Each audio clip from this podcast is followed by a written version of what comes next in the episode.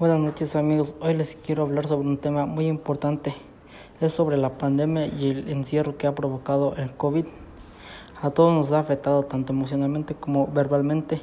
y juntos necesitamos ser fuertes y salir adelante y seguir las medidas sanitarias para que para salir de esta juntos para que esto pronto se acabe. Necesitamos no salir a menos de que no lo necesitemos y en caso de necesitarlo seguir las medidas porque no queremos que más personas se contagien, porque esta es una enfermedad muy muy grave que en verdad necesitamos el apoyo de todas las personas que sigan todas las medidas y para así juntos salir de este y que pronto se acabe este infierno que estamos viviendo, ya que la economía es la que más sobresalió en este problema. Bueno, me despido con ustedes con un fuerte abrazo y que se cuiden mucho